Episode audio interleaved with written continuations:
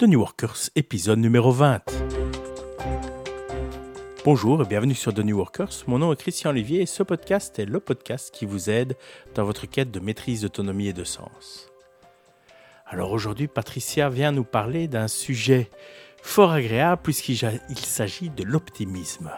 Alors Patricia, pourquoi avoir choisi le sujet de l'optimisme?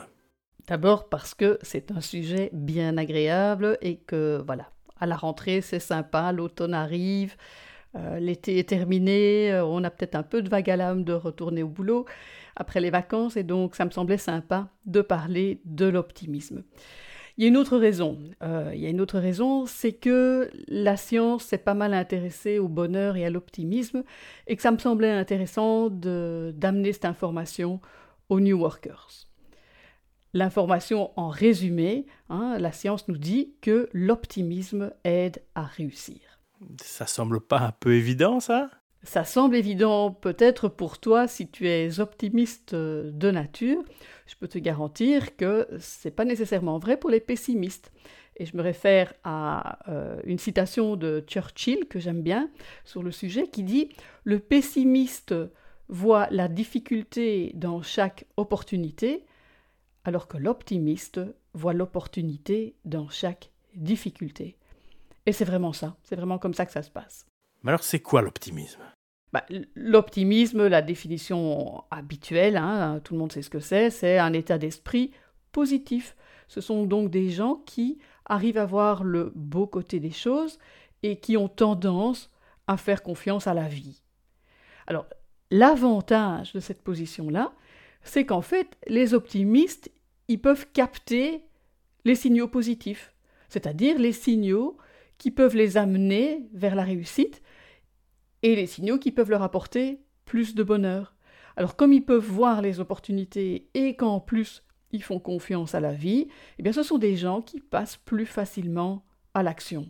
Et donc le pessimisme, c'est l'inverse, ils voient que des signaux négatifs. En clair, c'est ça. Alors attention, hein, on n'est pas pessimiste à 100% et optimiste à 100%, là ce serait maladif, mais ceux qui ont une tendance pessimiste ont effectivement tendance à voir, à capter dans la réalité les signaux négatifs. Alors en soi, c'est pas gênant, ces signaux font partie de la réalité. Le problème, c'est quand le pessimiste se focalise sur ces signaux-là. Pourquoi? Mais parce que ça va générer de la peur, du découragement et à l'extrême, de la dépression. Et donc, en termes d'action, les pessimistes ont beaucoup plus de mal à passer à l'action. Pourquoi? Mais parce que comme ils se focalisent sur le risque, leurs actions sont avant tout défensives, ils vont essayer de, de minimiser le risque, ou alors ils vont inhiber leur action. C'est-à-dire qu'ils ne voient pas l'opportunité, ils ne voient que le risque, et donc ils n'osent pas se lancer, ils n'osent pas agir. Et le réalisme alors, c'est quoi dans tout ça? Le réalisme, c'est intéressant d'en parler parce que beaucoup imaginent que le réalisme, c'est l'équilibre entre le, pessimisme et l'optimisme. C'est comme si on le mettait sur un continuum hein, de pessimiste à optimiste et qu'on met le réalisme au centre. Alors, le réalisme, c'est une bonne idée. Hein, c'est une bonne idée d'être réaliste, sachant, j'ouvre ici une parenthèse, que c'est pas possible d'être 100% réaliste. On voit toujours la réalité qu'à travers nos filtres, c'est-à-dire à travers nos croyances, à travers notre expérience, à travers euh, nos valeurs. Hein. donc on ne voit jamais tout à fait la réalité telle qu'elle est. Mais le réaliste, c'est celui qui va faire un effort le plus conscient possible pour voir les choses de façon objective. Et donc c'est quelqu'un qui utilise sa raison pour voir les choses de façon objective. Dans le réalisme, il y a très peu d'émotions finalement. Alors que si tu regardes optimiste ou pessimiste, ben, on est sur une autre dimension, on est sur une dimension qui est déjà plus émotionnelle. L'optimiste ou le pessimiste, il va avoir tendance à interpréter la réalité, c'est-à-dire qu'il va sélectionner les, données en fonction de ben, s'il est optimiste, il va sélectionner les opportunités, hein, et s'il est pessimiste, il va plutôt se concentrer euh, sur les risques. Et donc son action va suivre cette tendance-là. Hein. Un, optimiste va avoir tendance à voir les opportunités et à aller les saisir, alors qu'un pessimiste va voir les risques et va faire tout ce qu'il faut pour les éviter. Et donc l'idéal, c'est d'être à la fois réaliste et optimiste. C'est possible d'être les deux à la fois? Oui, c'est possible. C'est pas nécessairement évident ou pas nécessairement tout le temps évident. Hein. Euh, comme je, te disais, euh, on, peut être de tendance optimiste et puis avoir sur certains sujets, ses enfants par exemple, euh, ou son travail, des tendances plus pessimistes. Alors ce qui est intéressant en fait, c'est de faire la différence entre être réaliste, c'est-à-dire voir les choses telles qu'elles sont et puis faire un choix conscient. Donc on, fait preuve de discernement. Je vois les choses telles telles qu'elles sont, je ne les déforme pas et je choisis si je suis optimiste de me focaliser sur la solution du problème et si je suis pessimiste de me focaliser sur le problème. Là, c'est un on est à la fois réaliste et optimiste ou pessimiste. Par contre, il y a ce que l'on appelle le biais cognitif. Donc un biais cognitif, c'est une déformation de la réalité. Là, je vais perdre mon réalisme. Et il y a des biais bien connus, des biais optimistes et des biais pessimistes. Donc dans le biais optimiste, ben, on va avoir tendance en fait à, être un peu trop confiant hein, euh, ou à sombrer vers un optimisme béat. Hein. Alors tant que c'est faible, c'est ok, quoi. On voit simplement la vie du bon côté, et, parfois on était peut-être un petit peu trop confiant. Le problème, c'est que si on, si on pousse cette tendance trop loin, si on est vraiment en surconfiance ou, vraiment complètement naïf, ben on risque de se mettre en danger. Donc le biais optimiste peut être un problème. Alors le biais pessimiste est quasi toujours un problème. Parce que le biais pessimiste, c'est quoi? C'est la peur, la méfiance, le défaitisme qui fait qu'en fait, euh, on déforme la réalité euh, pour ne voir que ce qui ne va pas. Ça, c'est évidemment jamais très bon. C'est jamais très bon parce que c'est générateur de stress, on est dans la peur, tout le temps et, dans l'essai d'adaptation à cette situation qui, nous semble hostile euh, tout le temps. Et donc à l'extrême, les gens qui souffrent de ce biais pessimiste, donc les, pessimistes à l'extrême, eh bien ils vont plus oser agir. Et donc c'est typiquement des, gens qui sont dans la paralysie, hein, ils, n'agissent plus, ou dans la procrastination. Et si on va encore plus loin, ben, les dépressifs sont souvent des pessimistes, dans la plupart des cas des pessimistes, ils se sont euh, découragés au point d'être en dépression. Ça me rappelle un peu l'épisode sur l'énergie où on voyait que les, la, peur que tu viens de citer, la, la, dépression, ces gens se retrouvaient dans le cadran de la survie et du burn-out. Donc en fait, les pessimistes se retrouvent dans ce cadran-là. Tout à fait, en fait. Donc les, pessimistes, ils sont dans des, dans des, émotions négatives. Ils voient la réalité à travers des filtres déformants négatifs. Et donc ils vont être constamment sur la défensive puisque ils mettent leur focus sur ce qui va pas, ce qui leur manque, et donc ils vont avoir tendance à consommer une partie de leur énergie du moins à essayer de satisfaire ces besoins qui, selon leur perception, risquent de ne pas être satisfaits. Et ça, c'est le fameux cadran de survie. Et s'ils vont trop loin, s'ils s'épuisent dans cette direction-là, ils vont finir par passer dans le cadran burn-out, dans le cadran de la dépression. Alors que l'optimiste, L'optimiste, à partir du moment où il peut laisser de côté les signaux négatifs en se disant que les signaux positifs sont plus importants, donc il va donner la priorité à l'opportunité, eh bien, il va pas s'en faire, ses besoins restent satisfaits et il va pouvoir consacrer toute son énergie à l'action.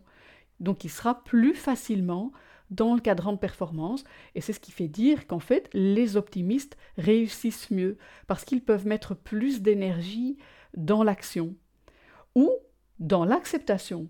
C'est-à-dire qu'un optimiste pourrait très très bien être en énergie basse et accepter qu'il est en énergie basse et passer dans le fameux cadran de récupération en acceptant que ben, là, il n'y a peut-être rien d'autre à faire pour lui. Oui, puis après la pluie, le beau temps. C'est exactement ça. Hein. Les, optimistes, ils sont là-dedans. Après la pluie viendra le beau temps, ils voient la réalité telle qu'elle est, je peux rien faire sur la réalité.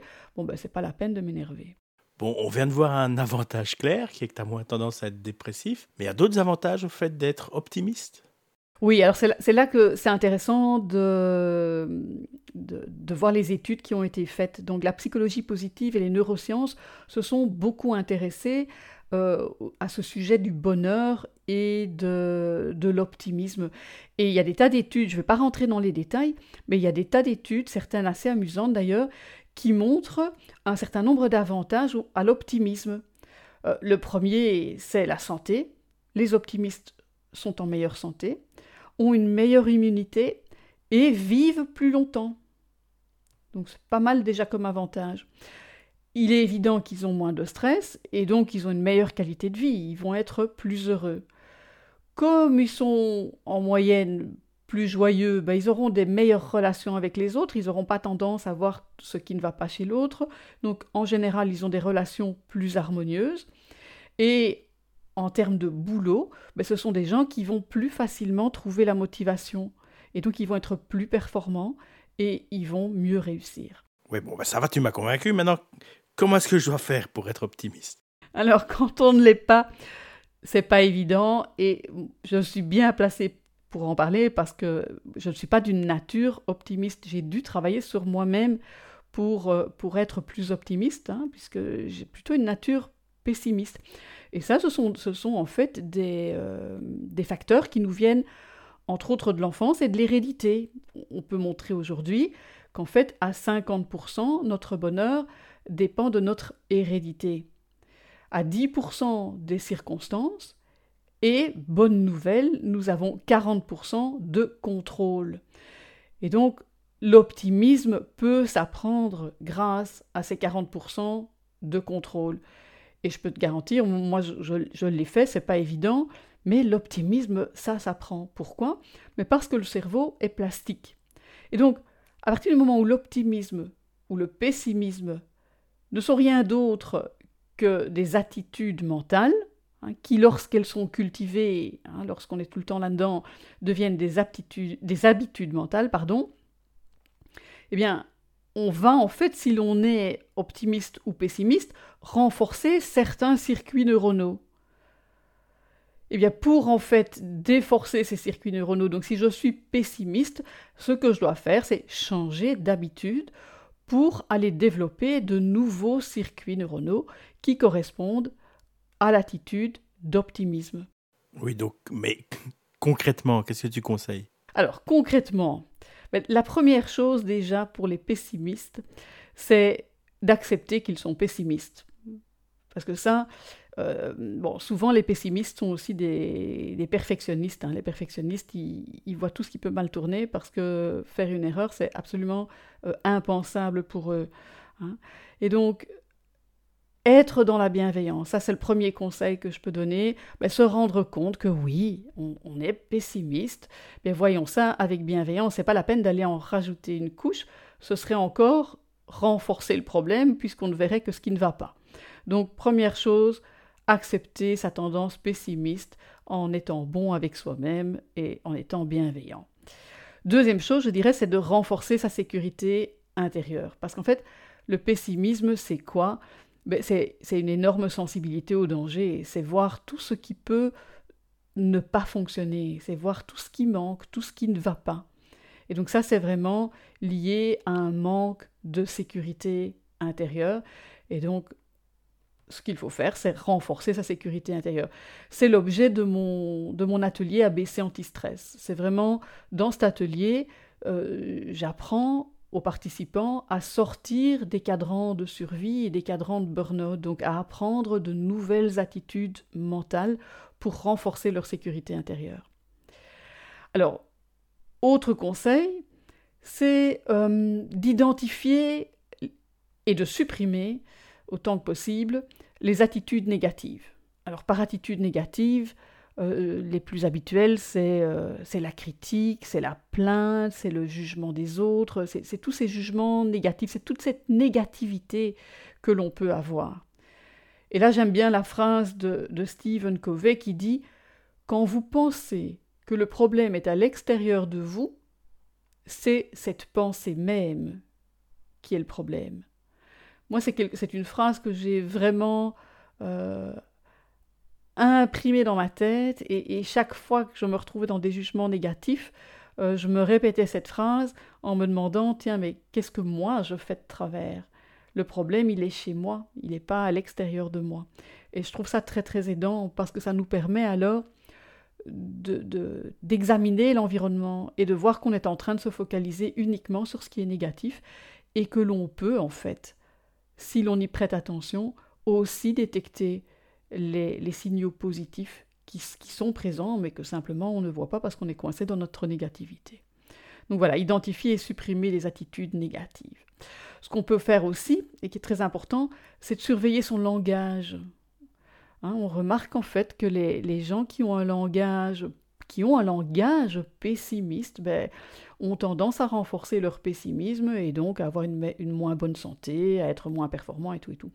Et donc surveiller son langage, c'est quoi? Ben, C'est identifier quand on est négatif et reformuler les choses de manière euh, positive. Donc, euh, par exemple, si, si je me dis ah, je, ne veux plus, euh, je ne veux plus travailler autant, c'est plus possible de travailler de cette façon-là, mais reformuler ça en un objectif plutôt positif, c'est se dire je veux passer plus de temps avec mes enfants. C'est voir ce que l'on souhaite plutôt que voir ce que l'on ne souhaite plus. Donc surveiller son langage, et puis, puisque notre cerveau est plastique, c'est vraiment cultiver l'optimisme. C'est tout, toute l'idée de la méditation. Hein. La méditation, ça veut dire cultiver. Méditer, c'est cultiver une qualité. Eh bien, la pensée positive, ça se cultive. Alors, ça se cultive comment? Ben, Simplement le faisant. Et donc, on peut méditer. Il y a des exercices connus qui ont, qui ont fait l'objet d'expériences scientifiques et, qui ont démontré leur efficacité. Donc, par exemple, c'est dire 10 minutes par jour, donc je vais prendre 10 minutes, et pendant 10 minutes, je vais simplement fermer les yeux et me concentrer sur un souvenir agréable, sur quelque chose de positif. Et vraiment essayer de revivre ce souvenir positif avec tous mes sens. Pourquoi? Parce que le cerveau ne faisant pas la différence entre la réalité euh, et, la pensée, mais le cerveau va en fait entraîner les circuits neuronaux qui sont liés à l'optimisme et aux pensées positives. Et donc on peut faire ça donc 10 minutes soit sur un souvenir positif et, les gens qui sont vraiment euh, très très loin parfois disent bah, moi j'en ai pas.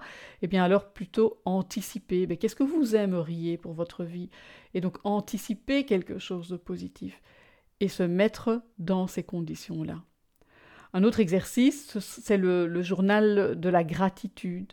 C'est se dire, ben, tous les soirs, je vais prendre quelques minutes pour noter trois exemples de ma journée, trois exemples pour lesquels je suis, euh, j'éprouve de la gratitude. Donc trois choses positives qui se sont passées pour moi dans la journée.